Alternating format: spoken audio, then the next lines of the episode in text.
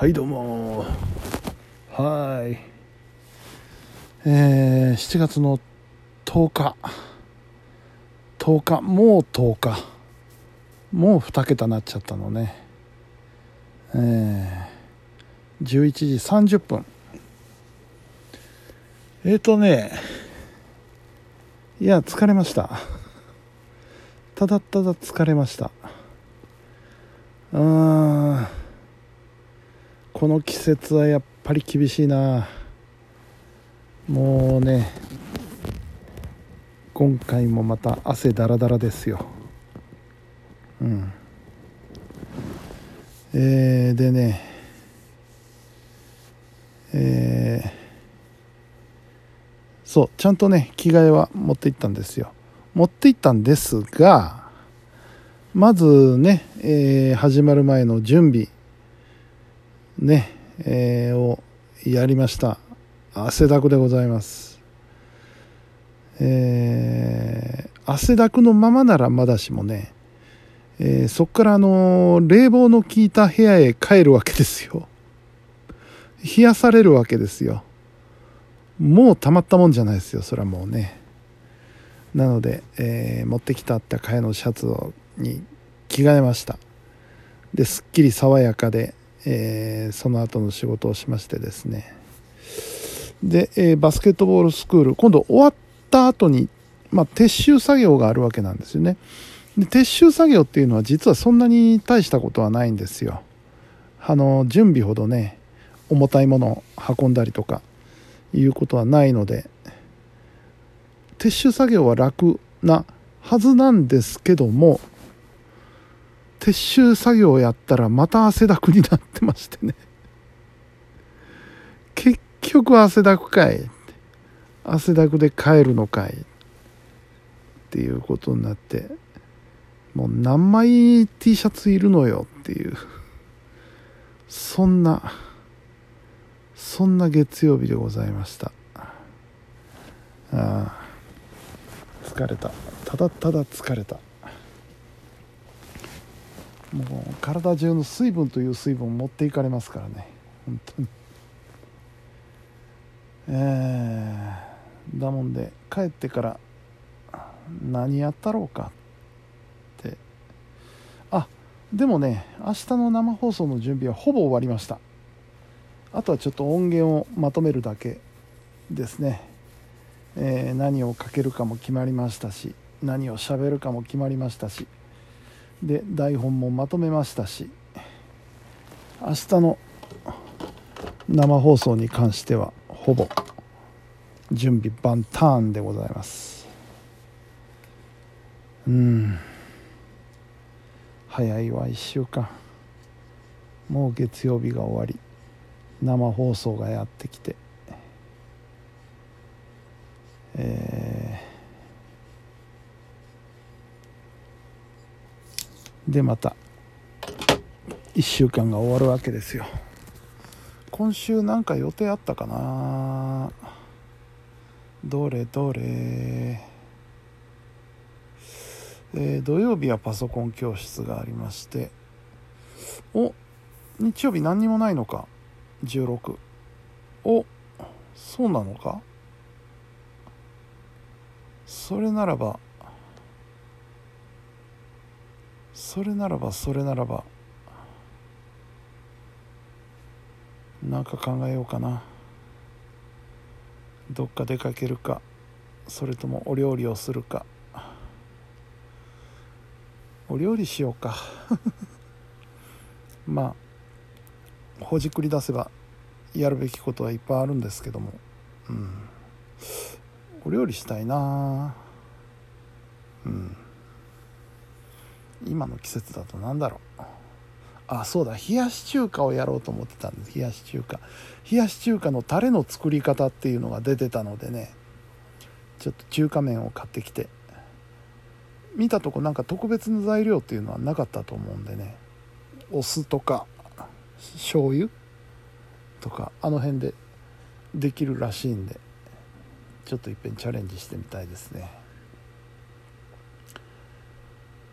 それはそうとねあのーそう昨日話しそびれたんですけど面白い話があってね。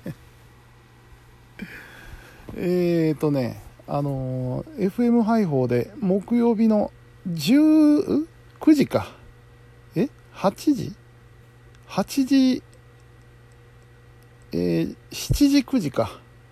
7時9時の2時間でやってるあのー、ボス福原さんの番組ね、えー、元近鉄広報の福原さん当然鉄道番組でございますよ。その、えー、ボスの番組でアシスタントをされてる森野さんという女性の方がいらっしゃるんですけどね。森野さんから、えー、連絡がありまして何だろうと思ったらそのボスの番組「ボスステーションまほろば号」っていう番組なんですけどそこにリスナーさんからメッセージが届いたと。で、えー、読むとですね、あのー、その方は、えっ、ー、と、先々週だったかな ?2 週前？違う。あのー、5月の最終週ですわ、確か。うん。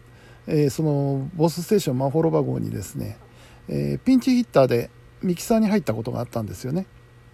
でその時にスタジオ前に来てた、えー、ファンの方リスナーさんの中にですね僕のことを知ってるという方がいらっしゃったらしいんですよでどこで知ってたかっていうとあのその昔 KBS 京都で、えー、放送されてました「ハイパーナイト」という番組月金の帯番組なんですけどね。そこで私はあの投稿職人をしておりましてね。はがき職人をしておりまして、えー、バンバンはがきを送りまくってたんですけどもその時に知り合った人だっていうことなんですよ。うん、あの時はあのラジオ聞くだけじゃなくてねあのいろいろイベントがありましたんでねいっぱい。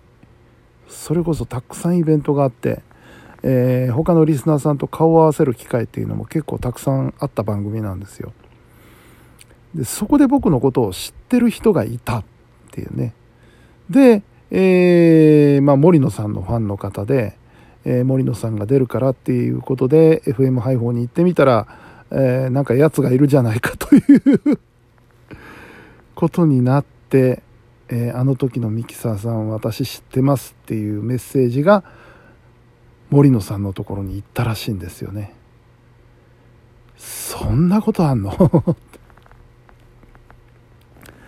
ねえハイパーナイト時代のねお友達がまたこうやって縁ができるっていうのは面白い話なんですけども実はこれ初めてではなくてね、えー、前にもねあったんですよ。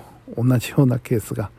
あのー、川上瑞希さんの番組をねえー、ミキサーさせてもらってた時に川上瑞希さんのファンでスタジオ前にいらしてた方が ハイパーナイトのリスナーだったという。で僕のこと知ってたっていう。いやー面白いなと思ってね。うんこういうことってあるんだなっていうのが。すっごく面白かったですね、うん、そう「ハイパーナイト」という番組はねもう僕が人生の中でもともとラジオ好きな人間でしたけどもその僕の中でも一番のめり込んだ番組で本当に人生を変えられたと言っても過言ではないそういう番組なんですよ。だから今やってる僕の番組の「ハイパータイム」っていうのはそのハイパーナイトからもらったんですよね名前をね。で本当は夜の番組だったら本当にハイパーナイトにしようと思ってたんですけど最初始めた時が昼間だったんでナイトは無理だなと思ってハイパータイムっていう番組にしたんですよね。うん。でねいろいろ面白くてですねやっぱりそのハイパーナイト絡みの話っていろいろ面白くてあのー、中にはねあの漫才コンビのキリン。キリンの川島さんですね。川島さんがねどうやらハイパーナイトのリスナーだったらしいんですよ。でも日高さんのファンだったみたいでねハイパーナイトを聞いてたという。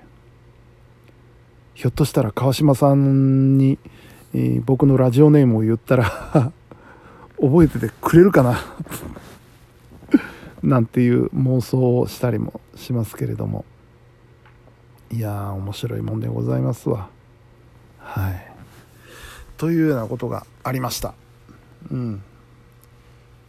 やっぱり人生楽しいです。そしてラジオやってるとねいろいろ楽しいことが あってもうたまりませんですね。はい。というわけで明日も生放送頑張ってまいりたいと思います。というわけで疲れたので寝ます。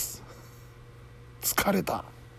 はは、えー、本日も皆さんお疲れ様でした。それではおやすみなさい。